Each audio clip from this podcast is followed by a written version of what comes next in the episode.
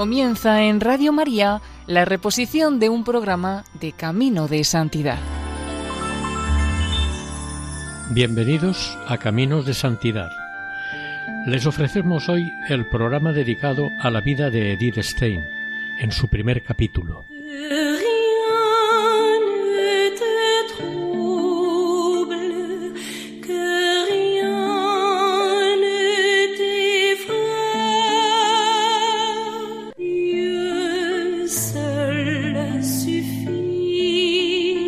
Edith Stein nació en Breslau, capital de Silesia, el 12 de octubre de 1891, día que aquel año coincidió con la celebración del Yom Kippur o Día de la Expiación, la mayor fiesta hebrea.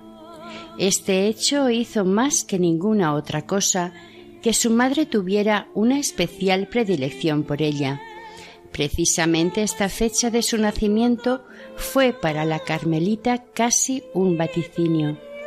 Breslau en aquel momento pertenecía a Alemania, aunque estaba habitada en gran parte por polacos y judíos.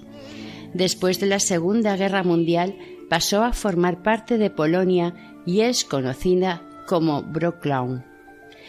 Edith nació en el seno de una familia judía practicante y fue la pequeña de los once hijos que tuvo el matrimonio y de los que sobrevivieron siete. Su padre, Siegfried Stein, hacía poco que había creado un negocio de maderas y murió en 1893 a causa de una insolación que cogió en un viaje de trabajo cuando Edith aún no tenía dos años. El negocio lo siguió llevando su viuda Augusta Cougan, quien reflotó el negocio acabando con las deudas y haciéndolo prosperar. Augusta era hija de comerciante y poseía un fino olfato para el negocio. Era trabajadora hasta más no poder. Si había que descargar un carro, se encaramaba sin reparos en él rápidamente y competía con los trabajadores en la descarga. Era enérgica e intransigente contra la hipocresía y poseía una exagerada autosuficiencia. Augusta era muy religiosa en su fe y moral judías. En casa siempre se rezaba en hebreo y se observaban todas las normas del Talmud. Cuenta Edith al respecto. Entre los grandes acontecimientos de la vida del hogar están, junto con las fiestas judías, sobre todo, la Pascua, que casi coincidía con la cristiana. Pero hay una nota de nostalgia y tristeza en el relato de la conversa. Sin embargo, tenía algo de doloroso porque no participaban con devoción en ella más que mi madre y los pequeños y hablando de la importancia que se daba en casa a las fiestas familiares y cómo la señora Stein mantenía viva la llama de la fe, o al menos lo intentaba, sobre el ayuno prescrito en la fiesta de la expiación cuenta.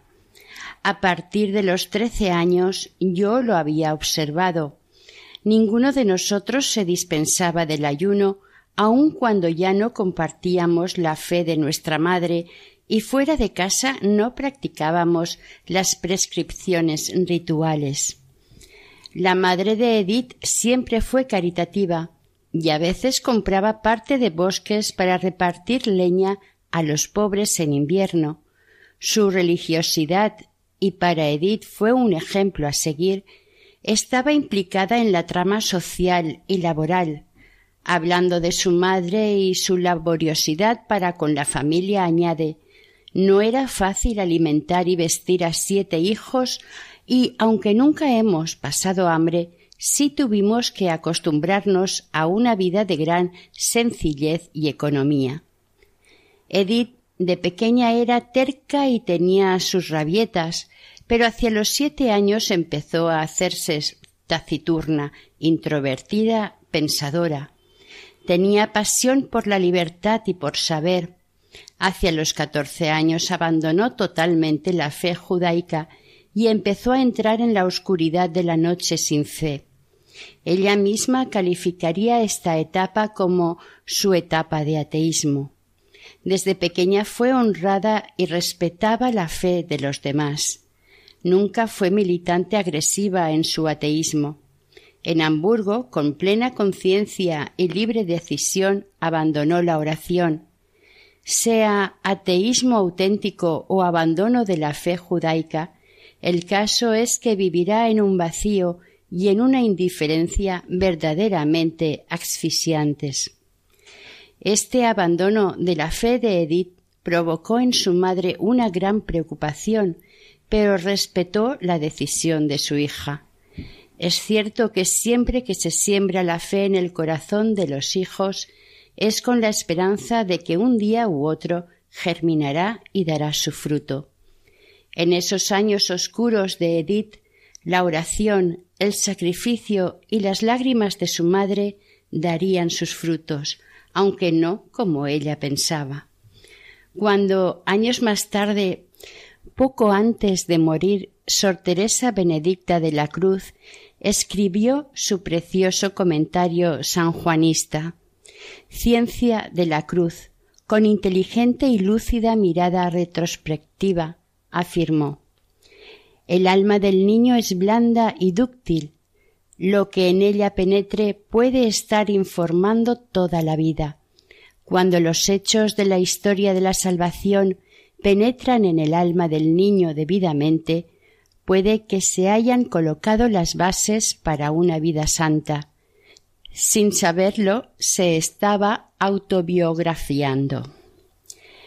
En la escuela Victoria, donde hizo primaria y bachillerato, fue siempre la primera, inteligente, de voluntad férrea y gran conciencia del deber, como su madre, y a la vez servicial y amable, a los trece años le sobrevino una crisis de cansancio y tuvo que dejar sus estudios. Se repuso en casa de su hermana Elsa en Hamburgo. Como hemos dicho, por esta época pierde la fe en Dios, en el judaísmo, en todo. Sólo le queda gran inquietud por la verdad. Comienza su pasión por la filosofía, como el resorte que va a dinamizar toda su existencia que en última instancia es la que le llevará a Dios. Por esta época surgen sus grandes dudas existenciales sobre el sentido de la vida del hombre en general y se percata de la discriminación que sufre la mujer. Entró a formar parte de la organización Asociación Prusiana para el Derecho Femenino al Voto. Más tarde escribiría como bachiller y joven estudiante fui una feminista radical. Después perdí el interés por este asunto. Ahora voy en busca de soluciones puramente objetivas. Desde ahí inicia su búsqueda, motivada por un solo principio. Estamos en el mundo para servir a la humanidad. Las conversiones de judíos al catolicismo son pocas y difíciles. Aunque no tengan fe en ninguna religión positiva, a muchos les parece una especie de traición profesar otra. Y ese fue el argumento de Augusta Curán ante la conversión de su hija Edith al catolicismo.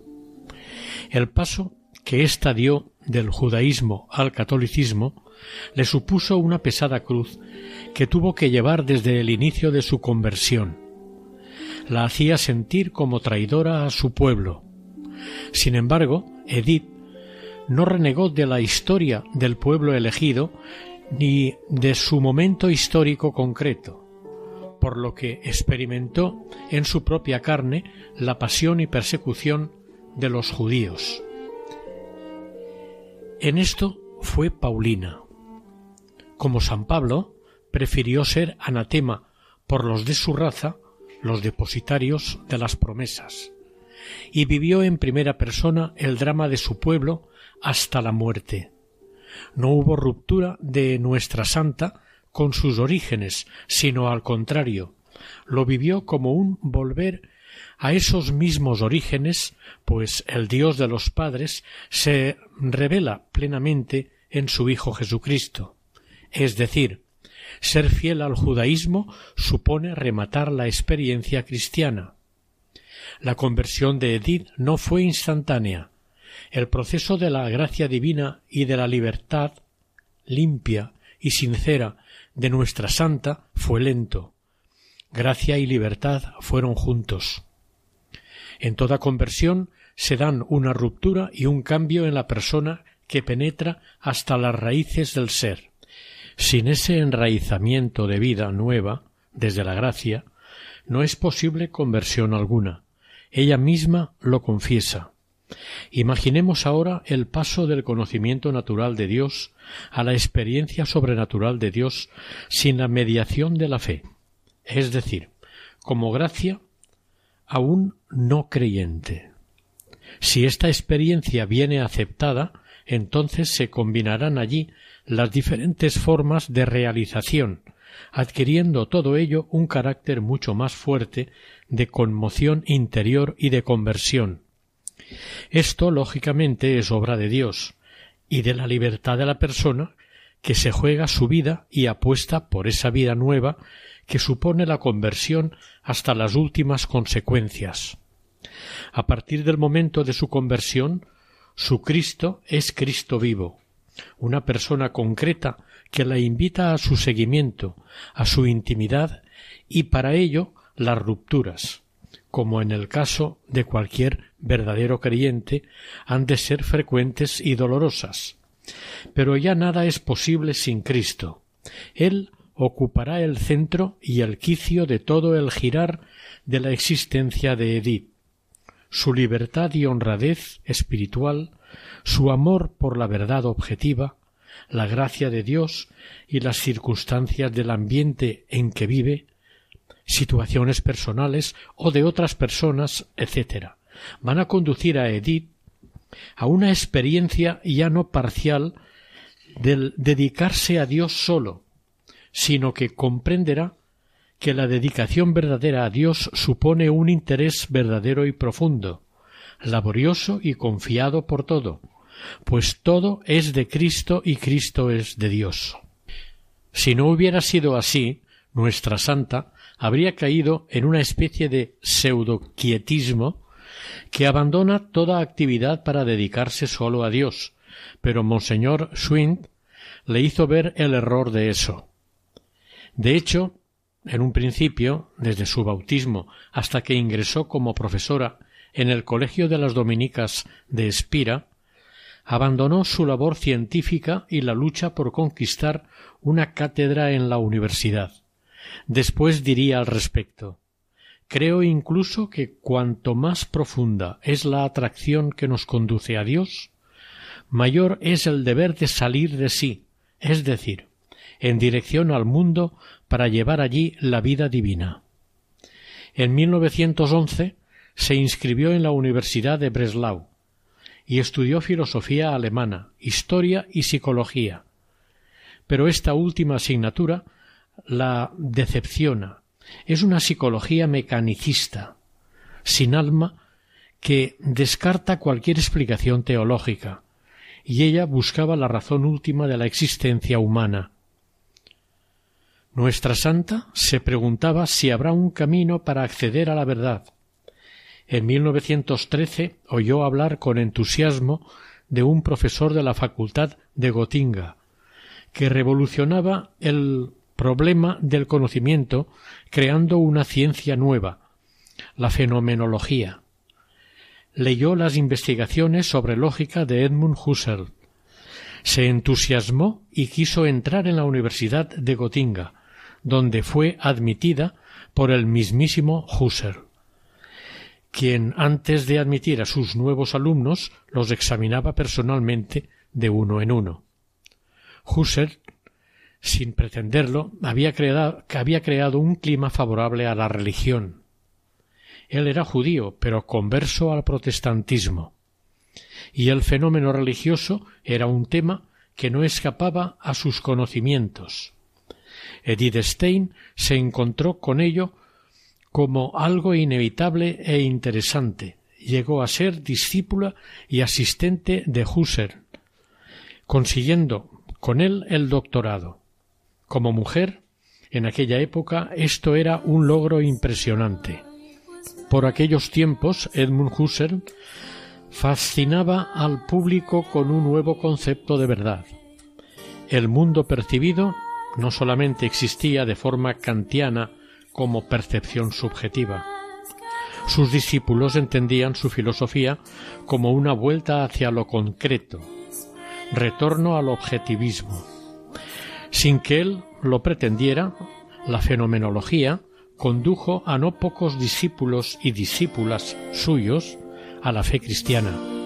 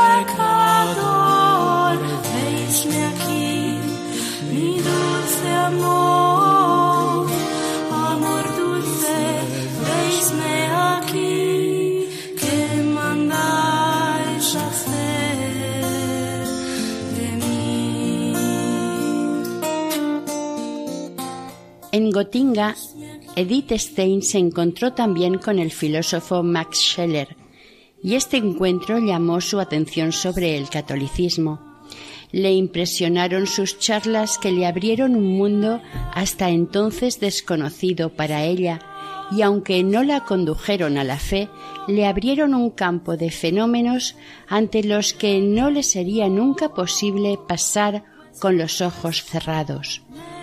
El mundo de la fe había quedado repentinamente abierto ante ella, pero esto no la hizo olvidar sus estudios con los que debía ganarse el pan en el futuro y en 1915 superó con la máxima calificación el examen de Estado.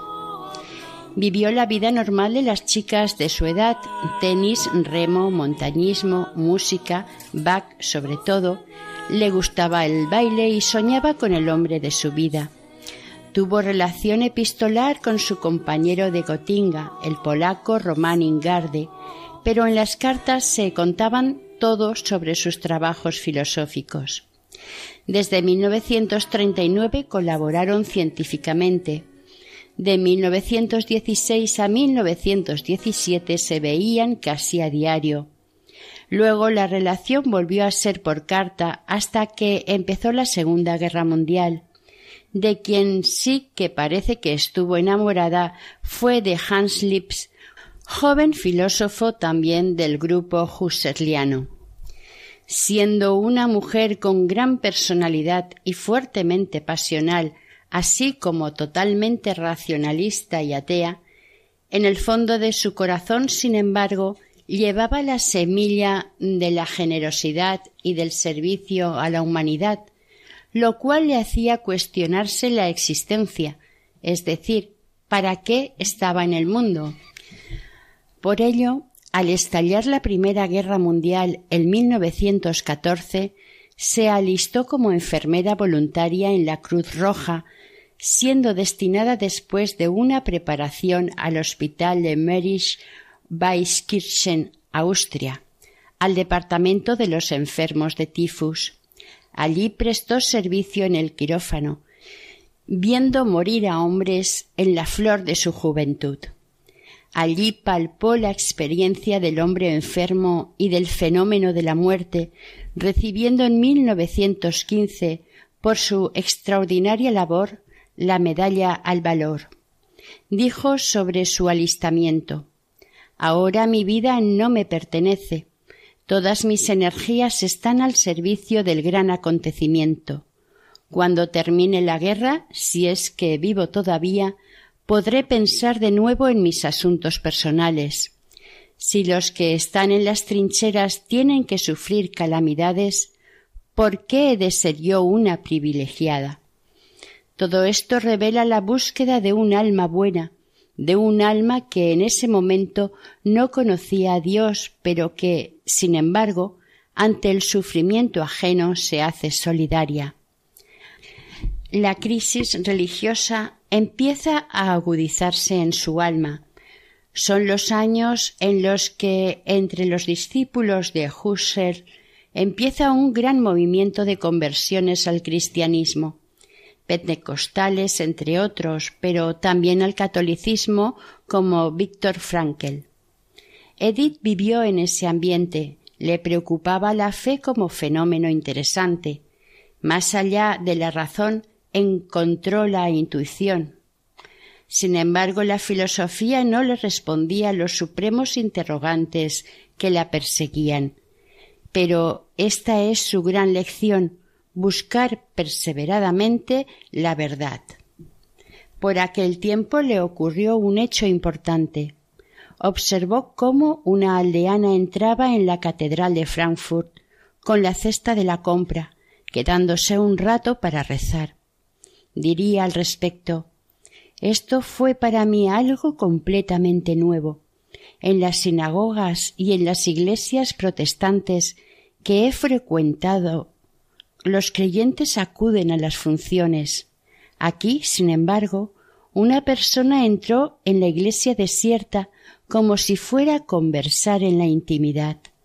No he podido olvidar lo ocurrido.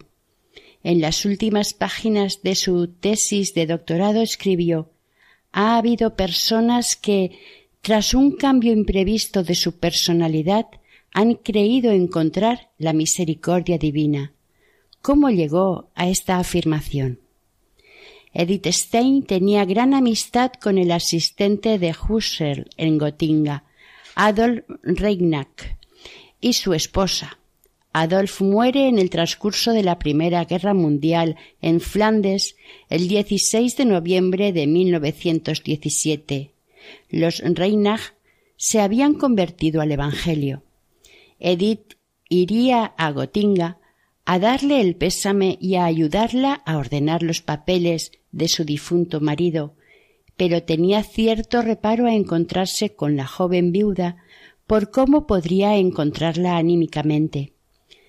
Esperaba verla hundida, desesperada, y fue todo lo contrario, pues, como dice la madre Posselt, biógrafa de Edith, lo que la atea Edith Stein consideraba sólo como un golpe aplastante del destino, lo consideraba la cristiana señora de Reinach como una parte de la cruz santa de su maestro.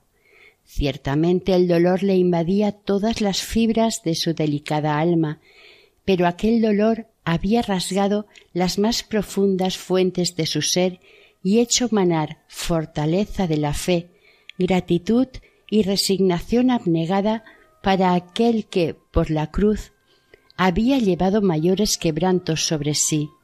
La salvación de la cruz y su íntimo triunfo resplandecían sobre las huellas dolorosas de aquella noble mujer. Con gran sorpresa, en la señora Reinach habían encontrado a una creyente.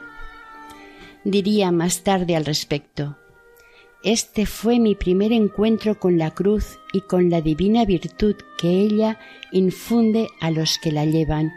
Entonces vi por primera vez y palpablemente ante mí, en su victoria sobre el aguijón de la muerte, a la iglesia nacida de la pasión del Redentor. Fue el momento en que mi incredulidad se desplomó. Palideció el judaísmo y apareció Cristo, Cristo en el misterio de la cruz. Estas declaraciones se las hizo Edith, ya carmelita, a un sacerdote y las acabó de esta manera. Por eso, en mi toma de hábito, no acertaba a expresar otro deseo que el llamarme en la orden con el apelativo de la cruz. También en esto quiso ser como su santo padre, San Juan de la Cruz. Tras su encuentro con Cristo y su bendita cruz en la casa de la viuda de Reinach, puede extrañarnos que Edith no siguiera el camino hacia la Iglesia evangélica, como lo había hecho el matrimonio Reinach. Humanamente hablando, hubiera sido de esperar, pero no fue así. Aún le esperaba su segundo y definitivo encuentro con la fe en casa del matrimonio Conrad Martius. En un momento dado escribió Lo que no estaba en mis planes estaba en los planes de Dios. Arraiga en mí la convicción profunda de que, visto desde el lado de Dios, no existe la casualidad. Toda mi vida, hasta los más mínimos detalles, está ya trazada en los planes de la providencia divina, y ante los ojos absolutamente clarividentes de Dios, presenta una coherencia perfectamente ensamblada. En otoño de 1918, Edith Stein dejó su trabajo de asistente de Edmund Husserl, porque deseaba trabajar independientemente. La primera vez que volvió a visitar a Husserl, después de su conversión, fue en 1930. Tuvo con él un diálogo sobre la nueva fe de la que le hubiera gustado que participara también él. Tras este encuentro escribió una frase sorprendente. Después de cada encuentro que me hace sentir la imposibilidad de influenciar directamente a la persona, se agudiza en mí el impulso hacia mi propio holocausto. Edith Stein quería obtener el permiso para poder dar clases en Breslau y Friburgo. Todo fue inútil. Por aquel entonces era inalcanzable para una mujer poder hacerlo. Husserl, en su informe sobre esto, dijo Si la carrera universitaria se hiciera accesible a las mujeres, la podría recomendar encarecidamente más que a cualquier otra persona para el examen de habilitación. Más tarde, sin embargo, cuando ya las mujeres podían dar clases en la universidad, se le negaría el permiso por su origen judío. Ante la imposibilidad de poder ejercer la enseñanza universitaria, Edith Stein volvió a Breslau. Se dedicó a estudiar y dar clases particulares. Escribió artículos en defensa de la psicología y de las humanidades, pero también leyó el Nuevo Testamento. Leyó a Kierkegaard, que no le satisfizo, y leyó también los ejercicios espirituales de San Ignacio de Loyola. Se dio cuenta de que un escrito como este no se le puede simplemente leer, sino que es necesario ponerlo en práctica. En Breslau Edith, con su entrega y encanto, fue un bálsamo para la familia Stein. Allí permaneció durante dos años y mientras el camino de su conversión iba avanzando lentamente. La filosofía la acercó sólo al fenómeno de la fe, pero la experiencia religiosa no suprimió en ella la división entre el conocimiento y la voluntad. Edith es sincera y limpia de corazón, por eso no debe extrañarnos que se cumpliera en ella la palabra del Señor. Yo para esto he venido al mundo, para dar testimonio de la verdad. Todo el que es de la verdad oye mi voz. Juan 18:37. En el verano de 1921 estuvo durante unas semanas en Bergsabern, Palatinado, en la finca de la señora Edwig Conrad Martius una discípula de Husserl. Tenía tal amistad que Edith iba allí a pasar frecuentemente unos días y hasta semanas. Incluso les ayudaba a trabajar la finca, que era bastante extensa. Esta señora, junto con su esposo, se habían convertido al catolicismo. Una noche, en palabra de la misma Edith, cogí al azar y saqué un voluminoso libro. Edith había encontrado en la biblioteca de sus amigos la autobiografía de Santa Teresa de Jesús. La estuvo leyendo durante toda la noche y dijo sobre ello Cuando cerré el libro, me dije Esta es la verdad. Según la propia Edith, que lo confesaría después, esta obra fue determinante para su conversión definitiva al catolicismo. Por medio de Teresa de Jesús, descubrió al Dios del amor, al Dios de Jesucristo, al Dios verdadero. Por el camino del amor que se revela encontró la verdad plena. Mirando hacia atrás su vida, escribió más tarde Mi anhelo por la verdad era ya una oración. Ese encuentro con Jesús la liberó de su concepción científica, pero en definitiva mecánica, materialista, del cosmos que la asfixiaba.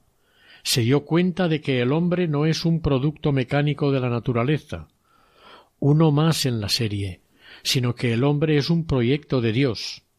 La ciencia es buena y necesaria, pero para ayudarnos a acercarnos a recibir el don de Dios, que es la fe, y que es la que da respuesta a la pregunta que nos planteamos por el sentido de la vida. Los caminos de la inteligencia la llevaron hasta el misterio, pero los caminos del corazón, del amor, la hicieron entrar en él. Enseguida buscó un catecismo y un misal, y los estudió a fondo. Pocos días después se fue a pedir el bautismo al párroco de Bergsaben. Pero éste le dijo que tenía que prepararse. Ella le dijo que la examinara, y él se quedó admirado de su preparación. En aquella misma parroquia recibió el bautismo y la primera comunión el día 1 de enero de 1922. Tomó el nombre de Teresa y desde entonces pensó que su destino vocacional era el Carmelo. La misa diaria sería para siempre el centro de su vida. Era el día de la circuncisión de Jesús, día que Jesús fue acogido en el seno de la estirpe de Abraham. Debemos recordar que desde el siglo IV hasta la reforma de Juan XXIII la circuncisión del Señor se celebraba el 1 de enero. Ahora, el 1 de enero, la Iglesia celebra la fiesta de Santa María, Madre de Dios. Edith estaba de pie delante de la fuente bautismal vestida con el blanco manto de boda de Edwin Conrad Martius, que fue su madrina.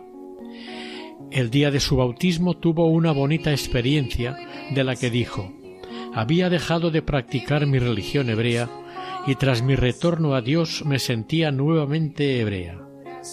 A partir de ese momento tendrá siempre conciencia y no sólo intelectualmente, sino de manera tangible, de pertenecer a la estirpe de Cristo. En la fiesta de la Candelaria, 2 de febrero de aquel mismo año, una fiesta cuyo origen se remonta también al Antiguo Testamento, recibió el sacramento de la confirmación de manos del obispo de Espira en su capilla privada.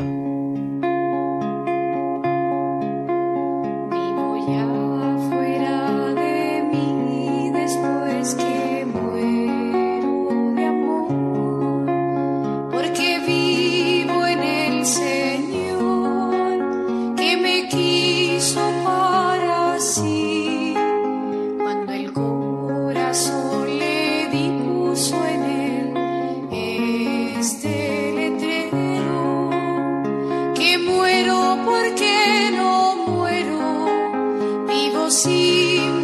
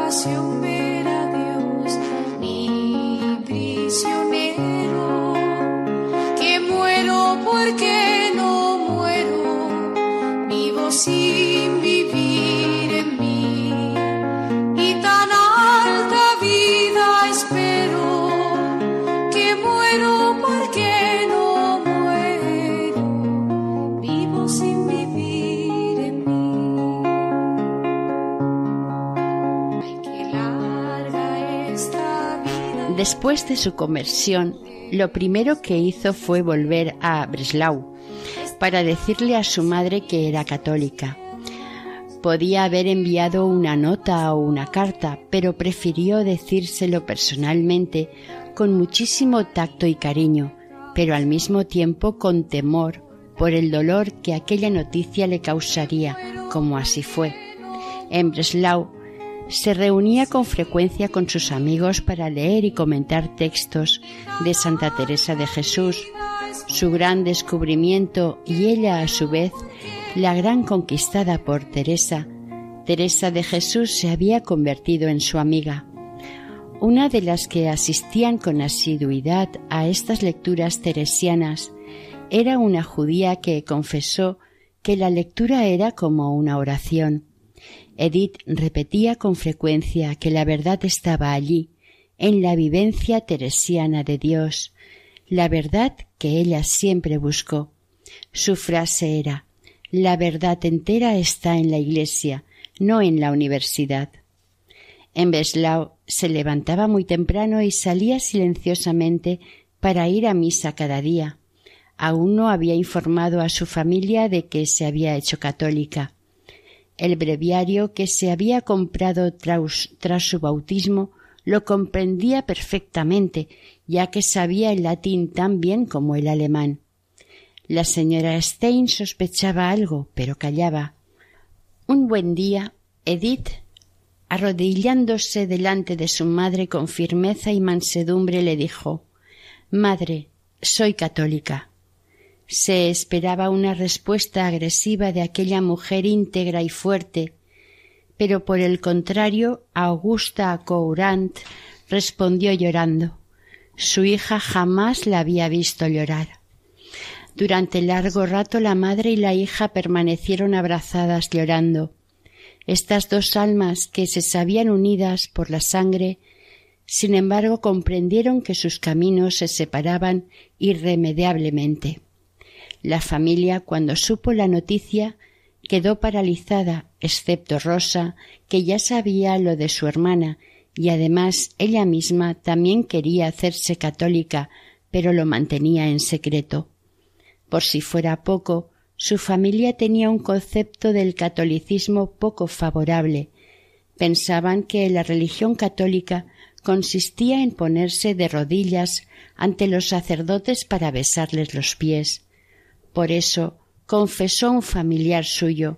Francamente, no acertamos a comprender cómo el espíritu de nuestra querida Edith se ha podido rebajar a esta secta herética. Si el catolicismo fuera eso, es seguro que Edith, siempre tan exigente y selecta, no hubiera podido aceptar el llamémosle fenómeno católico. Edith no se esperaba ver llorar a su madre. Había esperado reprimendas e insultos, pero no lágrimas. Edith, que había esperado ser arrojada de su familia a causa de su conversión, continuó su vida de familia con toda naturalidad como si nada hubiera pasado. Mientras tanto, su madre y algunas amistades protestantes se daban cuenta de cómo el catolicismo iba perfeccionando cada día más su alma. Su sencillez, su amistad fiel, su falta de aires de superioridad que, por sus estudios y trabajos científicos, podría haber tenido. Todo ello demostraba que Edith respiraba algo procedente de otro mundo. Para todos, católicos o no, su existir era una pregunta constante. Una amiga suya judía, la señora Komner, reconoció que cualquier factor de discordia desaparecía en su presencia. Daba de lado todas las diferencias sociales y de cualquier clase, pues su conducta sólo tenía a la vista la eternidad. Edith sabía que yo jamás abandonaría mi fe judaica, y por eso ella tuvo conmigo la dolorosa delicadeza de no intentar nunca apartarme de esta fe. Tan solo sobre esa base podía mantenerse firme nuestra amistad. Para mantener la relación con su familia, Edith se quedó aún medio año en la casa familiar en Breslau. Durante ese tiempo acompañó a su madre los sábados a la sinagoga, llamándole a ésta la atención el fervor con que Edith rezaba los salmos con su breviario católico. Aunque el dolor de su madre se le hacía irresistible, de ella se ha dicho como mujer temerosa de Dios percibía, sin comprenderlo, el halo de santidad que envolvía a su hija, y, aunque su dolor era realmente terrible, hubo de reconocer decididamente su impotencia para luchar contra el misterio de la gracia. Más tarde la señora Stein confesará a una amiga Nunca he visto una manera de rezar como la de Edith, y lo que es de maravillar es que ella rezaba con su libro y lo encontraba todo. Inmediatamente después de su conversión, Edith Stein aspiró a entrar en el Carmelo, pero sus consejeros espirituales, el vicario general de Espira, Monseñor Schwind, y el padre Prishara, sacerdote jesuita, le impidieron dar este paso. Primero por su madre y segundo por el apostolado que podía hacer en el mundo. Su programa de trabajo era enorme. En 1923 la descubre el padre Priswara, quien la invitó a traducir las cartas y los diarios del periodo precatólico de Newman, entonces a un anglicano, quien después sería cardenal de la Iglesia católica, y la obra Cuestiones Disputate de Veritate de Santo Tomás de Aquino, en una versión muy libre, por amor al diálogo con la filosofía moderna. Para ella fue asomarse a un mundo filosófico nuevo y se lanzó a la aventura de poner a Santo Tomás de Aquino el lenguaje moderno sin traicionarle. El padre Eric Prisawara, sacerdote jesuita, la animó a escribir también obras filosóficas propias. Aprendió que es posible practicar la ciencia al servicio de Dios. Solo por tal motivo he podido decidirme a comenzar una serie de obras científicas, diría más tarde. De momento, Monseñor Swing le proporcionó un empleo de profesora de alemán e historia en el Instituto y Seminario para Maestros del Monasterio Dominico de la Magdalena de Espira hasta la Pascua de 1931. El mismo Monseñor Swing la acompañó hasta el monasterio, consciente de que allí encontraría el ambiente propicio para sus trabajos científicos, así como la compañía adecuada para el desarrollo de su vida espiritual. De hecho, enseguida intimó con la madre priora, quien encontró en ella su más incondicional colaboradora. El colegio constaba de un liceo femenino, una escuela nacional de maestras y clases de formación para las postulantes y monjas jóvenes, con las que se entendió de maravilla. Edith se reveló como una pedagoga excepcional, haciendo de sus clases un verdadero apostolado formativo. Ayudaba a todos, alumnas, amistades, hasta pobres de espira, a los que enviaba paquetes de alimentos y ropa. Era pacífica, delicada, discreta, siempre acogedora. Hay muchos testimonios en este sentido. Tenía palabras de aliento, de comprensión para con todos. La señorita doctora, como la llamaban, se adaptó en todo al horario de la casa y al estilo de vida de las dominicas. Su vida era su principal apostolado. Misa, oficio divino, horas y noches enteras pasadas ante el sagrario, de rodillas y sin apoyo alguno. Tenía hechos tres votos privados de pobreza, castidad y obediencia. Vestía modestamente y no admitió salario sino sólo la habitación y la comida. Su ideal era que las alumnas sacaran del centro al terminar sus estudios una verdadera experiencia de Cristo que transformara sus vidas. A una monja de la orden le escribió Lo más importante es que las profesoras tengan realmente en sí el Espíritu de Cristo y lo encarnen en su vida. Pero junto a éste hay otro deber, y es conocer la vida, las situaciones que tienen que vivir las niñas. De lo contrario existe el peligro de que las colegialas digan las monjas no saben nada del mundo, no han podido prepararnos para los problemas que tenemos que resolver ahora, y que entonces se eche a rodar todo como inútil.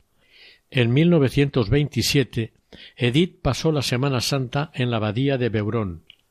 Quedó entusiasmada.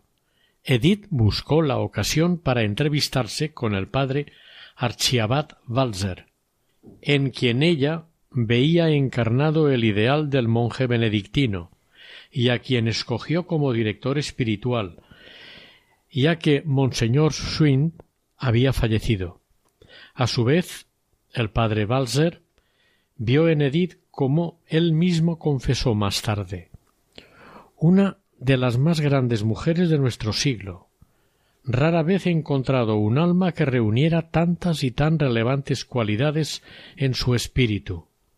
Además, era la sencillez y la naturalidad en persona.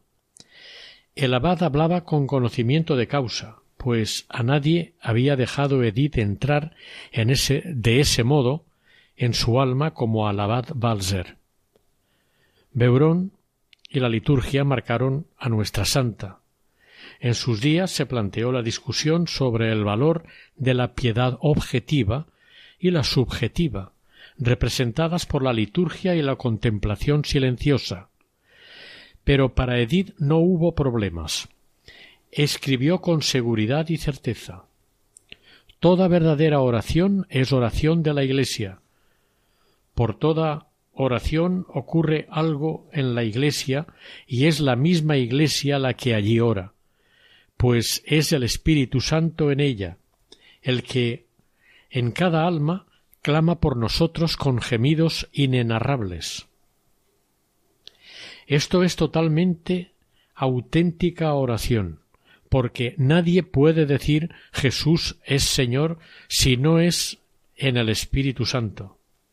¿Qué es la oración de la Iglesia sino la entrega de los grandes amadores a Dios, que es amor? He aquí un magnífico párrafo que explica en qué se funda su exacta postura. Por Cristo, con Él y en Él, a ti, Dios Padre Omnipotente, en la unidad del Espíritu Santo, todo honor y toda gloria por los siglos de los siglos. Amén. Con estas solemnes palabras termina el sacerdote en la Santa Misa las oraciones cuyo punto central es el acontecimiento misterioso de la transustanciación, al mismo tiempo encierran de forma muy breve lo que es la oración de la Iglesia, honor y gloria de la Trinidad por Cristo y en Cristo. Aunque las palabras se dirigen al Padre, no hay glorificación del Padre que no sea a la vez glorificación del Hijo y del Espíritu Santo. Se canta la gloria que el Padre participa al Hijo, y ambos al Espíritu Santo por toda la eternidad. Toda alabanza divina se da por, con y en Cristo. Por Él, porque sólo por Cristo la humanidad puede llegar al Padre, y porque su ser humano y divino y su obra redentora son la glorificación más perfecta del Padre. Con Él, porque toda oración auténtica es fruto de la unión con Cristo, al mismo tiempo que fortalece esa unión y porque toda alabanza del Hijo es a la vez alabanza del Padre y viceversa. En él, porque la Iglesia orante es Cristo mismo, y todo orante miembro de su cuerpo místico, y porque en el Hijo está el Padre, cuya gloria hace visible. El doble sentido de por, con y en es la clara expresión de la mediación del hombre Dios. La liturgia y la contemplación se necesitan mutuamente. Ambas son la Ecclesia orans, la Iglesia orante.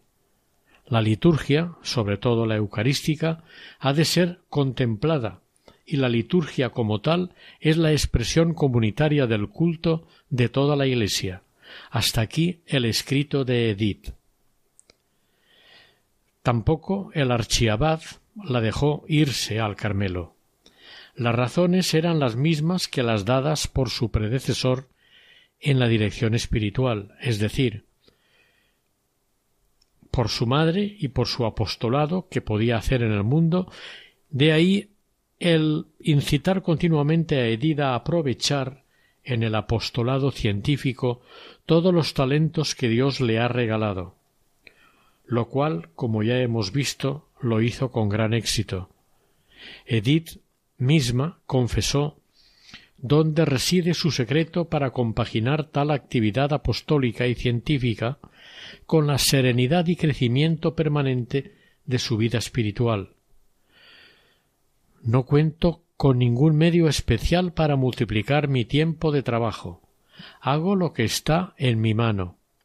La capacidad de trabajo se acrecienta, sin embargo, con la pluralidad y urgencia de ocupaciones. No tiene ningún sentido rebelarse contra lo imposible. Lo que es preciso hacer es buscarse un rincón silencioso en el que se pueda tratar con Dios como si no existiera otra cosa en el mundo, y esto diariamente y aun a cada momento. Lo más precioso que se nos da me parece que son las horas de la mañana antes de que empiece el trabajo del día. Se recibe entonces la misión peculiar nuestra. Se elige en esbozo la labor cotidiana. Las fuerzas con que se verifica hay que mirarlas como algo que no es nuestro, sino que nos viene de Dios que está en nosotros.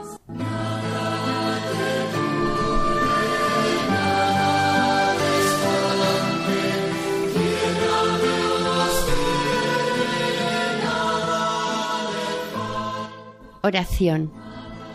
Señor, Dios de nuestros padres, tú que condujiste a Santa Teresa Benedicta a la plenitud de la ciencia de la cruz en el momento de su martirio, llénanos con el mismo conocimiento y, por su intercesión, permítenos siempre seguir buscándote a ti, que eres la suprema verdad, y permanecer fieles hasta la muerte a la alianza de amor avalada por la sangre de Jesús, tu Hijo amado, por la salvación de todos los hombres y mujeres.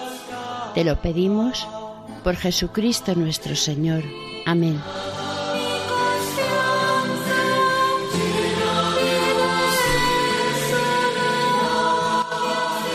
Queridos amigos de Radio María, terminamos el primer capítulo de los dos sobre la vida de Santa Teresa Benedicta de la Cruz, Edith Stein. Este programa ha sido realizado por el equipo de Radio María en Castellón. En el micrófono han estado Maite y Eustaquio y en la parte técnica Bernat. Gracias por su atención y que el Señor y la Virgen les bendigan.